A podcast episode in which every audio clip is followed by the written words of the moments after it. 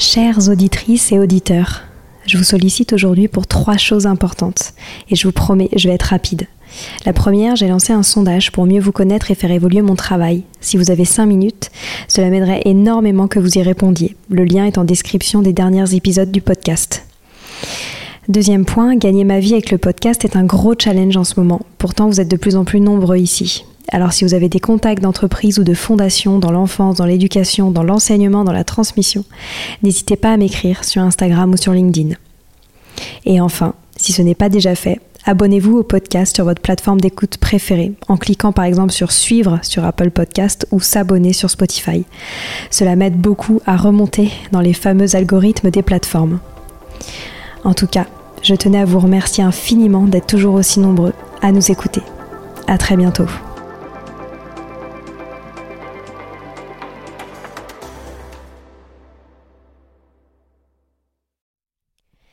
Il existe aujourd'hui une multitude de jouets pour enfants et ce n'est pas toujours facile de s'y retrouver. On fait de notre mieux avec Sylvie pour vous sélectionner les jeux qui nous semblent les plus adaptés aux enfants. C'est pour ça qu'aujourd'hui je vous parle de Plus Plus, le jeu de construction qui est né au Danemark et qui offre des possibilités infinies aux enfants de développer leur créativité, leur motricité fine et évidemment leur concentration. Plusieurs gammes très colorées sont disponibles dès 1 an, 3 ans et même pour les adultes.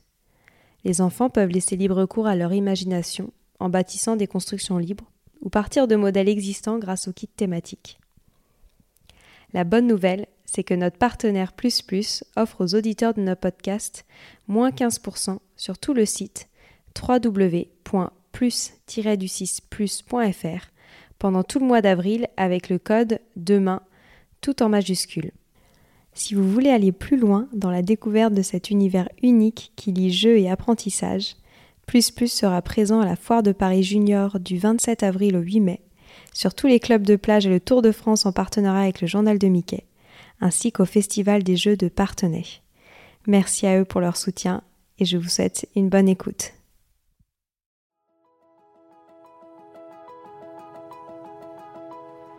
Bonjour à tous, ici Stéphanie Descleb, c'est moi, et Sylvie Descleb pour un nouvel épisode du podcast Les adultes de demain. Les adultes de demain, c'est un échange autour de l'éducation et la parentalité pour éduquer autrement. C'est aussi un livre qui s'intitule Offrir le meilleur aux enfants et qui est disponible dans les librairies et en ligne à partir du 4 mai. Vous trouverez le lien sur notre compte Instagram et sur notre site lesadultesdedemain.com.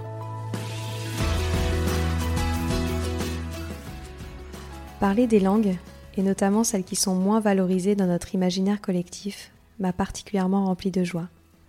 Anna, fondatrice de l'association Dulala, nous partage son engagement pour le multilinguisme, peu importe là où les langues parlées dans le foyer familial. Nous avons ainsi évoqué le contexte du multilinguisme en France, et plus particulièrement à l'école, les bienfaits chez les enfants de l'acceptation de toutes ces langues, et surtout, la richesse au quotidien, et pour tous, d'être nourris par toutes ces cultures.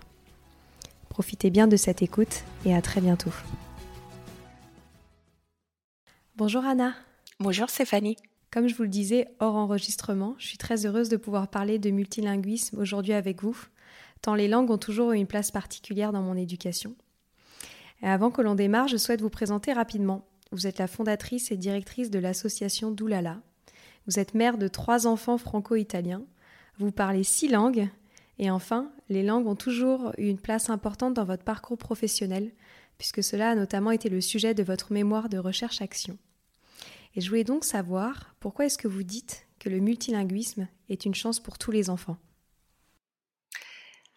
Alors, le multilinguisme est une chance pour tous les enfants parce que les sociétés dans lesquelles nous vivons, la société du 21e siècle qui est la nôtre, est de fait multilingue la mondialisation, l'immigration, les mouvements des personnes qui euh, se déplacent pour des raisons très différentes, euh, des raisons économiques, euh, climatiques hein, ou personnelles, et bah, font que la société dans laquelle nous vivons a été profondément modifiée. Il y a eu d'abord euh, des migrations de personnes venant de Pologne, Italie, Espagne, Portugal, et puis euh, euh, des personnes arrivant de Maghreb, Afrique noire, etc. Donc la société qui est la nôtre est une société qui est multilingue et multiculturelle. D'ailleurs, les sociologues parlent de sociétés marquées par la super diversité. Hmm donc euh, une grande diversité des langues et des cultures. Et les enfants qui savent jongler entre plusieurs langues et plusieurs cultures ont alors un vrai atout. Hein, savoir vivre avec leur temps et puis être aussi des ponts entre des mondes, des, des mondes très différents, être des bâtisseurs aussi de paix en quelque sorte. Est-ce que vous avez déjà observé des bienfaits prouvés chez les enfants du fait de parler plusieurs langues? Oui, alors les enfants bilingues ou plurilingues, ce sont des enfants qui ont une plus grande facilité à apprendre d'autres langues par la suite, euh, mais aussi des enfants qui ont une plasticité cérébrale parce que parler plusieurs langues participe à la, réorganisation constante du cerveau. D'ailleurs, il y a des études qui montreraient que les sujets bilingues ou plurilingues euh, développent la maladie d'Alzheimer plus tardivement que les autres sujets. Hmm. Il y a également euh, un entraînement finalement des fonctions cognitives parce que parler plusieurs langues favorise l'attention sélective. Euh, on est toujours en train de euh, bloquer une langue pour activer l'autre. Une flexibilité cognitive et puis aussi une pensée divergente qui permet d'envisager des multiples solutions en question donnée. Donc trouver des solutions nouvelles à des problèmes qui se posent. Et puis enfin, euh, euh, ces enfants euh, profitent finalement d'une plus grande décentration, plus grande empathie et une ouverture sur les mondes. Parce que parler plusieurs langues, c'est aussi adopter différentes façons d'apprendre les mondes, hein, tout simplement. Comment avez-vous vécu dans votre enfance le fait d'être multilingue? Alors moi, j'ai grandi avec deux langues, le vénitien qui était parlé par mes grands-parents et puis l'italien qui était la langue parlée tout autour de moi. Moi, j'ai eu honte du vénitien, la langue parlée par mes grands-parents, parce que euh, c'était une langue qu'il fallait pas parler aux petits, au risque de les embrouiller quand ils rentraient à l'école. Et donc cette langue, je l'ai ressentie comme un handicap et je portais un regard aussi négatif envers mes grands-parents qui me parlaient cette langue. Et puis plus tard, à l'adolescence, j'ai eu honte d'avoir eu honte. Et, euh, et je pense que Dulala, le projet de l'association que j'ai fondé, s'inscrit aussi dans cette dose d'indignation que j'ai ressentie en étant petite, adolescente. Et, euh, et c'est ça aussi, c'est un levier qui m'a permis de, de construire ce projet systémique que nous portons. Et comment ça se passe aujourd'hui avec vos enfants? Alors aujourd'hui avec mes enfants, ça se passe de la manière suivante. Moi je parle italien, mon mari est français, il leur parle français. Entre nous on parle entre adultes, donc avec mon mari on parle italien et on parle euh, pardon, on parle français en France et italien en Italie.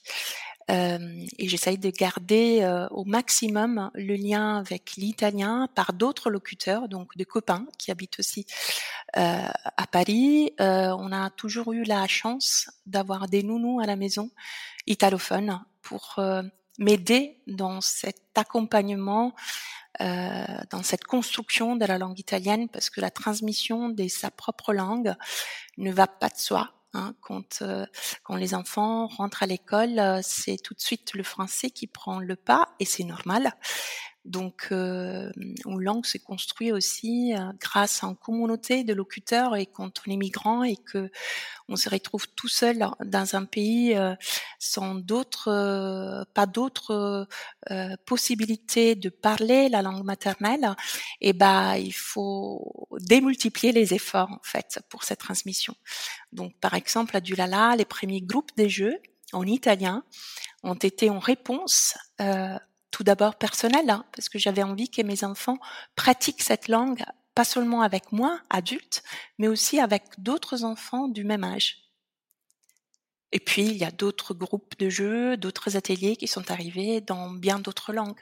Parce qu'on entend souvent dire euh, qu'apprendre plusieurs langues dès le plus jeune âge aux enfants risque de les embrouiller ou risque de retarder euh, euh, le langage chez l'enfant. Qu'est-ce que vous en pensez de ça? Alors, je pense que c'est une idée reçue. on ne se pose pas la question quand un enfant est monolingue d'un éventuel retard du langage. On s'est dit que ben il a développé d'autres aspects finalement de son développement. Euh, euh, voilà, c'est quelqu'un qui a parlé, qui a commencé à marcher plus tôt, par exemple. Et donc, euh, c'est évidemment logique de leur donner plus de temps pour construire, investir les langages. Alors que quand un enfant est bilingue ou plurilingue, tout de suite, son bilinguisme est mis en cause comme, comme un problème. Alors que pas du tout. Euh, on sait que la langue maternelle est la porte d'entrée dans le langage et c'est un outil finalement, la langue maternelle, la langue familiale, euh, qui est essentiel pour pouvoir construire cette faculté, le langage, qui se développe jusqu'à l'âge de 6 ans et 7 ans. Et plus l'enfant développe cette faculté avec goût, sécurité, et bah plus il aura des chances d'apprendre en deuxième, en troisième langue par la suite. Hmm. Donc vous conseillez pour euh, toutes les personnes euh, qui ont euh, des parents bilingues et qui sont bilingues de pratiquer les deux langues le plus possible dès le plus jeune âge? Oui, tout à fait. Alors c'est une chance pour pour les enfants, pour la famille, ce bilinguisme, ce, ce plurilinguisme, évidemment. Après, c'est très important, je pense, de euh, parler, discuter de ce projet de transmission bien, bien avant que l'enfant euh, arrive au monde. Hein. On peut être en phase, mais aussi on peut ne pas l'être. Et il est important, donc, il me semble que les envies, les possibilités, les besoins de chaque parent soient posés sur la table avant que l'enfant arrive. Et il faut aussi garder en tête que, quels que soient les projets linguistiques qu'on porte et qu'on essaie de transmettre, euh, on ne peut pas choisir à la place des enfants les langues que euh, que ceux-ci vont pouvoir investir ou pas. Hein. Euh, c'est eux qui vont s'approprier ou pas la langue transmise. On voit des enfants qui comprennent tout ce qui s'est dit dans la langue familiale, mais qui ne la parleront pas. D'autres, au contraire, qui l'investiront dès les babillages, et d'autres encore qui commenceront à la parler à l'adolescence ou à l'âge adulte. Euh, on a envie à l'adolescence de se réapproprier aussi de cette identité et ça passe par la langue ou alors parce que euh, la vie fait que on va habiter ou étudier dans les pays natals d'un des, parents euh, voilà. Il y a aussi des enfants qui ne souhaitent pas investir cette langue pour des raisons très différentes. Et comment faire lorsque le système scolaire ne s'adapte pas à ce multilinguisme euh, qui est intégré à la vie de famille? Alors, euh, je pense que c'est important aussi euh, de expliquer aux enseignants ou aux professionnels de la petite enfance, parce que ça commence dès la crèche en fait, l'importance de la langue familiale pour les enfants, pour pour la famille, pour les parents. je pense qu'il ne faut pas hésiter à prendre ce temps-là. Je pense que c'est important aussi de renvoyer ou de transmettre des informations aux professionnels de la petite enfance, de la santé, de l'enseignement. Il y a aujourd'hui beaucoup d'informations sur le sujet qui, qui, sont diffusées par du Lala, mais aussi par évidemment d'autres universités, associations, etc je pense qu'il faut de la formation aussi, qui est indispensable pour euh, les professionnels de l'éducation. Euh, donc ça commence de plus en plus. On voit des inspects, donc euh, des instituts d'enseignement de, pour les professeurs des écoles, intégrer des modules sur la prise en compte de la diversité linguistique et culturelle dans les écoles. on voit aussi que beaucoup d'enseignants qui travaillent avec des enfants allophones euh, notamment dans les CASNAV, qui sont les centres qui accueillent des enfants nouvellement arrivés, et bah, qui sont sensibilisés et qui ont produit des outils, euh, des ressources absolument magnifiques et qui sont en train d'être euh, partagés aussi par euh, des enseignants de classes dites ordinaires. Euh, donc je pense que l'éducation plurilingue et interculturelle est aujourd'hui un, enjeu majeur pour les sociétés qui sont les nôtres et pour construire aussi une éducation à la citoyenneté euh, qui, euh, qui est précieuse. Donc c'est important d'avoir euh, cette conscience que accepter, valoriser et faire en place aux langues des enfants euh, est quelque chose de très bénéfique hein, bah, pour ces enfants qui, portent avec eux une identité plurielle et qui peut être enfin reconnue à l'école, mais aussi pour tous les enfants euh, parce que il y a un enjeu d'éducation à l'autre, à l'altérité, et c'est précieux dans les temps dans lesquels on vit. Hmm. Que répondez-vous justement aux critiques qui associent multilinguisme et séparatisme? euh, je dirais que les pratiques linguistiques en France aujourd'hui euh, sont source des discriminations et que euh, ce qui est dangereux là, ce sont ces amalgames hein, qu'on entend aujourd'hui entre langue, pays, origine, religion. Euh, et pourtant, on le sait, une langue n'est pas responsable des comportements des élocuteurs, ni en bien ni en mal. Hein. Euh, il n'y a aucune relation d'ailleurs entre l'allemand et le nazisme, entre le russe et le communisme, entre l'arabe et l'islamisme radical, entre l'anglais et le capitalisme libéral, etc. Et que contrairement aux religions, et ben, les langues permettent des identités, des appartenances multiples. On peut être bilingue et plurilingue, euh, alors qu'on ne peut pas être à la fois chrétien et musulman, par exemple. Hmm. Et que l'expérience même de la pluralité des langues, conçue comme des constructions intellectuelles et non pas comme des armes au service de combats identitaires, eh ben, nourrit l'apaisement et l'ouverture à l'autre. C'est vrai. Parce que quelle est la situation en France au niveau du multilinguisme aujourd'hui si vous deviez euh, dresser un, un court panorama de comment il est perçu et intégré dans nos vies?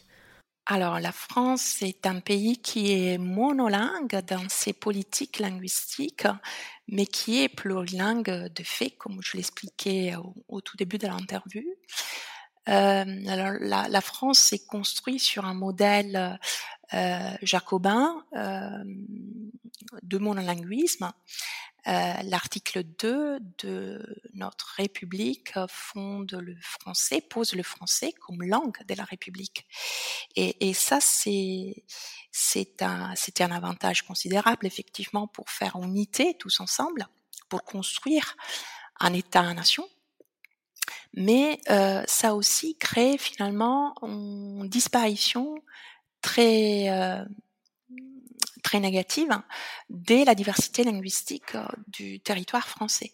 On pense notamment aux langues régionales, au breton, à l'alsacien, à, l'occitan, etc., qui étaient bannis des bancs de l'école. On n'avait pas le droit à l'époque, à la fin du 19e siècle, et puis aussi au, XXe siècle, au début du XXe siècle, de parler breton, par exemple. Les enfants étaient punis hein, euh, étaient stigmatisés s'ils parlaient cette langue, alors que c'était leur langue, leur langue natale, hein. et souvent ils arrivaient à l'école sans parler français.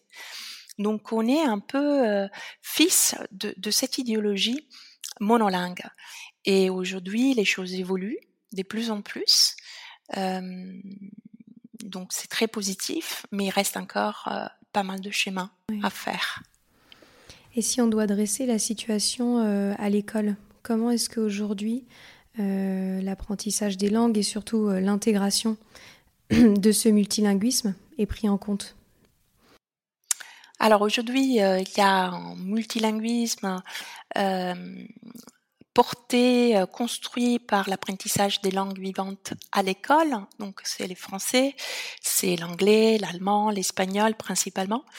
Mais euh, les langues euh, des familles, les langues natales des enfants ne trouvent pas véritablement de place à l'école ou alors dans les cadres de quelques projets pédagogiques ou quelques initiatives par-ci par-là.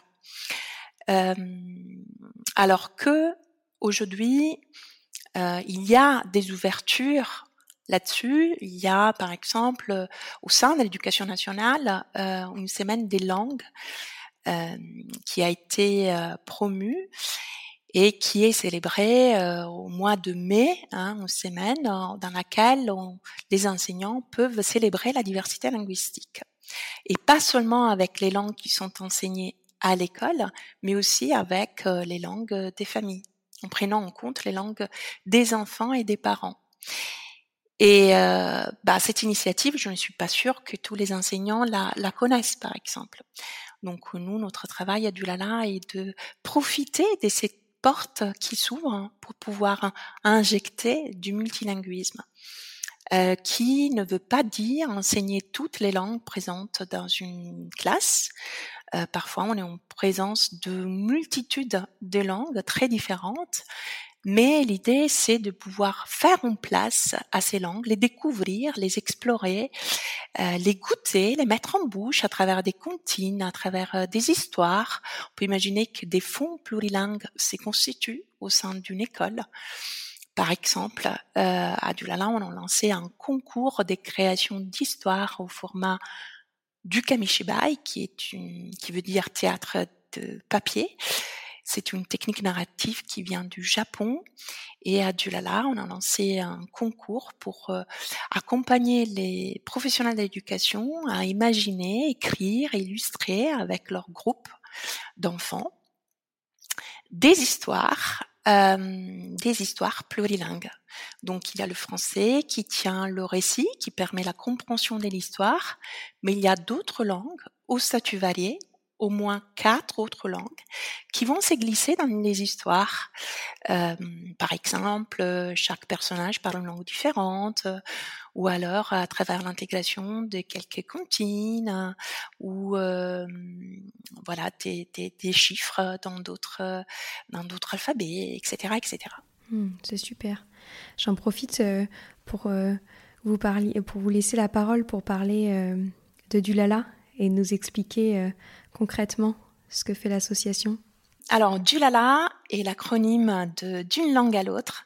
Donc, on entend tous les travaux des ponts, des passerelles qu'on essaye de faire entre les langues.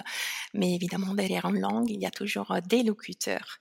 C'est une association à but non lucratif dont la vision est que le multilinguisme de notre société puisse être un levier pour favoriser euh, l'égalité des chances et lutter contre les discriminations sait que quand on parle français, anglais euh, euh, ou allemand euh, ou espagnol, ben c'est une chance. le bilinguisme est visible, est reconnu, est valorisé. Quand on parle français, arabe, tamoul, soninké, etc., et eh ben souvent les représentations ne sont pas du tout les mêmes. on est face à des bilinguismes qui sont plutôt invisibles, contrariés, parfois stigmatisés. Donc, euh, dans ce sens-là, on essaie de lutter contre la discrimination. Et pour le faire, nous accompagnons les familles, mais aussi les enfants et les professionnels de l'éducation à travers des ateliers, des rencontres et surtout des formations. Euh, pour euh, que les professionnels notamment puissent s'approprier des outils et des démarches afin de prendre en compte la diversité linguistique et culturelle et en faire une ressource pour tous les enfants. Mmh. Alors, nous créons des ressources pédagogiques comme euh, des albums plurilingues. Les derniers viennent tout juste de sortir. C'est euh, l'album euh, Comment tu dis, euh, qui est un en 12 langues différentes, qui a été coédité avec les éditions Syros les mêmes éditions qui ont produit d'autres albums plurilingues comme Gallinella et Chaprouchka. Vous avez eu la, récemment l'invité euh, à votre podcast euh, qui était l'auteur de ces albums, Elsa, Valentin. Tout à fait. Voilà, avec qui nous travaillons, donc euh, des albums, je vous disais, mais aussi des boîtes à histoires euh, qui contiennent des, des objets symboliques qui se mettent en place et qui peuvent raconter, permettre de raconter des histoires dans tout plein de langues. Hein parce que justement on sort de de l'écrit donc euh, de, de euh, d'un texte euh, figé et on peut raconter des histoires alors que une langue peut être seulement orale. Mmh. Et puis, on développe également beaucoup de jeux, mais on développe également des ressources informatives comme des livrets, des vidéos, pour disséminer et vulgariser les informations autour du bilinguisme et du plurilinguisme. À chaque fois que nous produisons des ressources, euh, nous les faisons avec euh, euh, un comité scientifique, hein, donc des chercheurs qui travaillent avec nous, mais aussi des artistes et des professionnels du terrain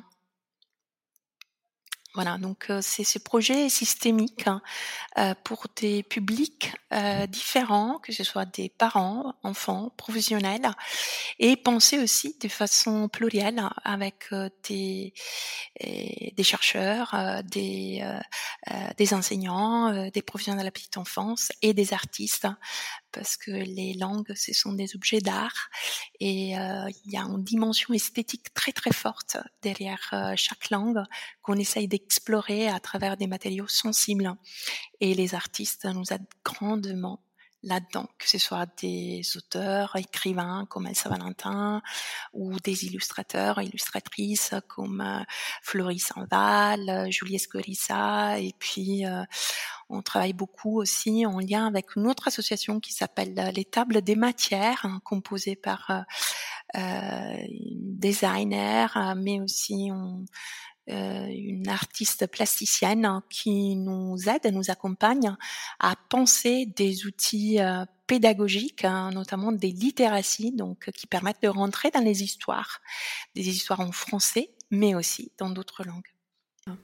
Et vous avez l'impression, euh, depuis le début de votre travail, que l'évolution des mentalités se fait sur ces langues que vous disiez qui sont peut-être moins valorisées comme l'anglais, l'allemand, l'espagnol, mais sur ces autres langues, Comment est-ce que vous voyez cette évolution au sein de la société sur comment on les valorise?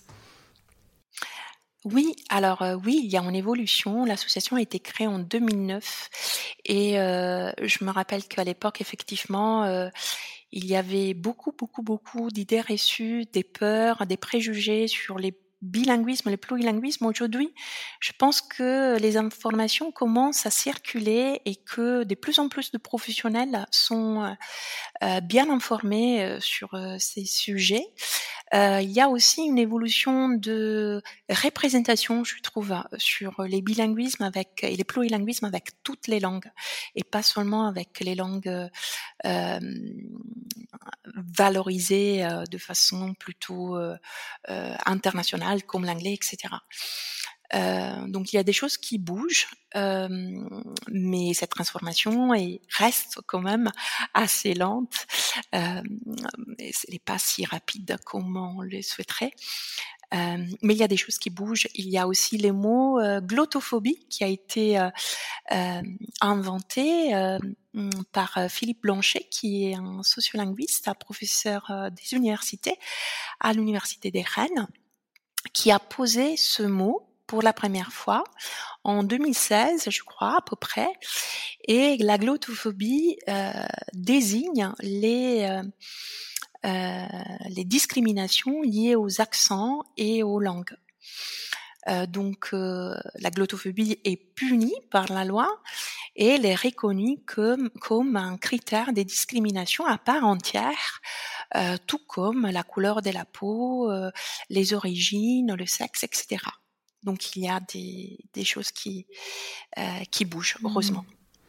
Et il y a une idée reçue qu'on entend souvent quand on parle de, de ce plurilinguisme, je trouve, c'est que si on met en avant ces autres langues qui ne sont pas le français, cela risque de se faire au détriment de l'apprentissage du français. Qu'est-ce que, qu'est-ce que vous en pensez? Alors là aussi, euh, c'est souvent, ce sont souvent des peurs euh, qu'on a avec certaines langues, n'est-ce pas? Euh, On se pose pas la question avec l'anglais. On se pose pas la question avec l'allemand, par exemple. On se pose pas la question avec les japonais. Par contre, on se pose la question avec d'autres langues, notamment les langues de l'immigration économique, mais pas que. Et il y a effectivement cette idéologie de cette peur de euh, qu'une langue puisse chasser une autre langue.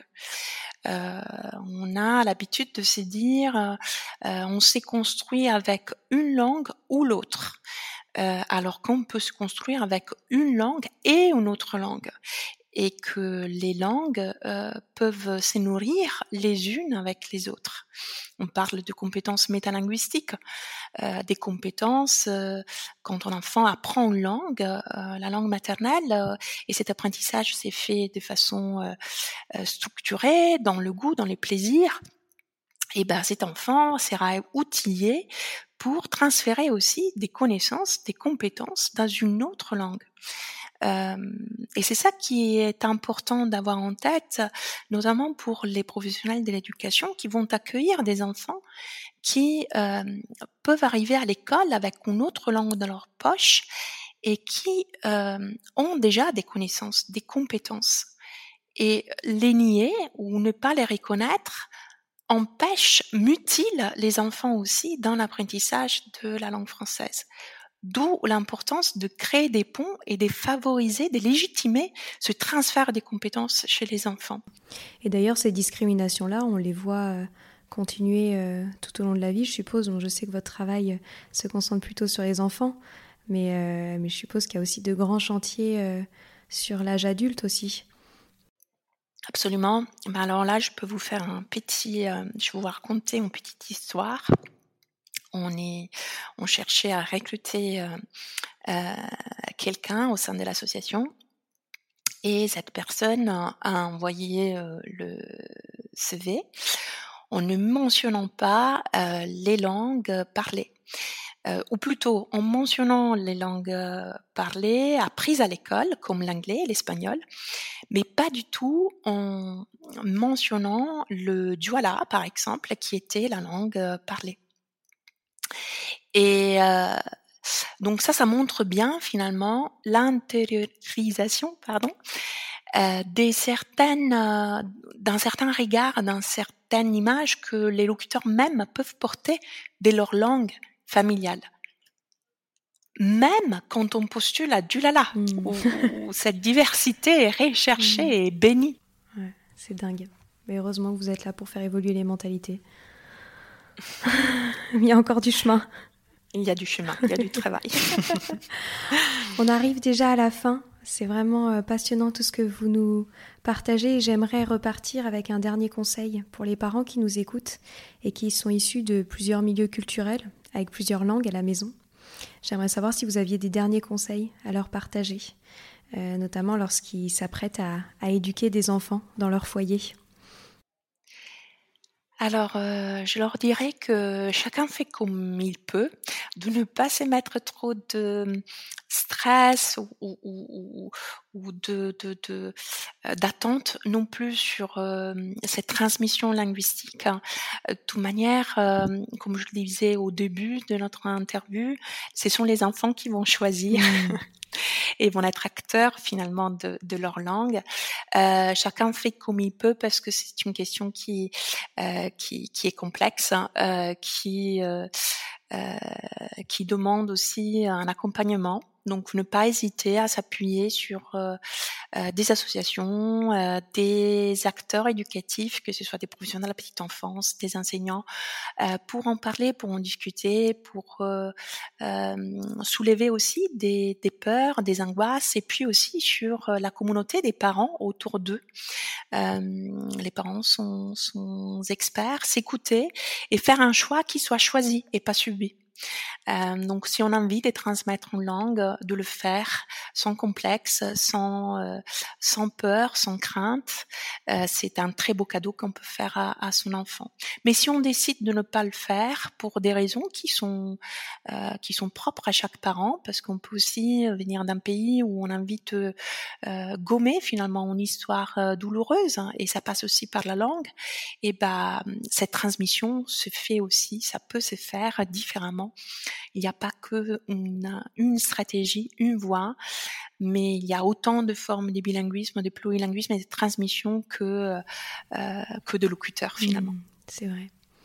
J'ai une toute dernière question. Qu'est-ce que vous pensez euh, des parents qui se lancent euh, le défi de parler plusieurs langues à la maison alors que c'est pas nécessairement leur langue natale? Là encore, je pense qu'il n'y a pas de recette unique. Euh, je pense que si la langue est une langue qui euh, est une langue de cœur, une langue à laquelle on tient beaucoup parce que on a vécu longtemps à l'étranger, par exemple, pour euh, des études, euh, ou parce que euh, on a un vrai amour pour cette langue, bah, cet enfant va pouvoir se nourrir finalement de cette passion, de cet amour, de cette mmh. langue de cœur. Mmh. Mmh, après, je suis beaucoup plus euh, critique et, euh, et avec des, des, transmissions, avec des langues qui font l'objet finalement euh, euh d'une recherche de performance. Je ne sais pas si vous voyez ce que je veux dire. Euh, donc beaucoup de parents, par exemple, qui transmettent l'anglais à leurs enfants alors que c'est une langue que finalement n'est pas n'est pas une langue euh, euh qui est euh, vraiment maîtrisée et qui, qui ne représente pas grand-chose pour pour ses parents. Donc là, la transmission me semble assez assez vidée de sens. Hmm, je comprends. Eh ben merci Anna d'avoir été présente aujourd'hui. Merci aussi de vous engager pour une si belle mission dans le cadre de votre travail auprès de l'association Doulala. Je partagerai tous les liens euh, dans la description de, l'épisode, mais également sur les réseaux sociaux parce que j'admire vraiment ce que vous faites euh, au quotidien. Eh ben, un grand merci à vous, Stéphanie, pour cette opportunité de faire connaître notre travail. Avec plaisir. Je vous dis à très bientôt. À bientôt. Voilà, c'est fini pour aujourd'hui. On espère que cet épisode vous a plu. Avant de se quitter, on a quand même besoin de vous. Si après avoir écouté cet exposé, vous ressortez avec plein d'idées pour apporter le meilleur aux enfants, n'oubliez pas de nous laisser 5 étoiles et un petit commentaire sur Apple Podcast, sur iTunes ou toute autre plateforme d'écoute de podcast. Cela nous aidera à mieux ressortir et surtout à nous motiver pour continuer cette aventure ensemble. Si vous avez des suggestions, des idées de thèmes, des questions à poser, n'hésitez pas à nous contacter sur les réseaux sociaux, Instagram ou LinkedIn, en tapant les adultes de demain. Nous serions ravis d'échanger avec vous. Si vous souhaitez en savoir davantage sur Sylvie, je vous invite vraiment à aller voir son blog sylvidesclep.com ou à la suivre sur Instagram en allant sur son profil sylvidesc, D-E-S-C, Montessori. Enfin, si vous souhaitez en savoir plus sur le calendrier des prochaines formations Montessori, rendez-vous sur www.apprendre-montessori.fr. On a hâte de vous retrouver vite et à très bientôt sur les adultes de demain.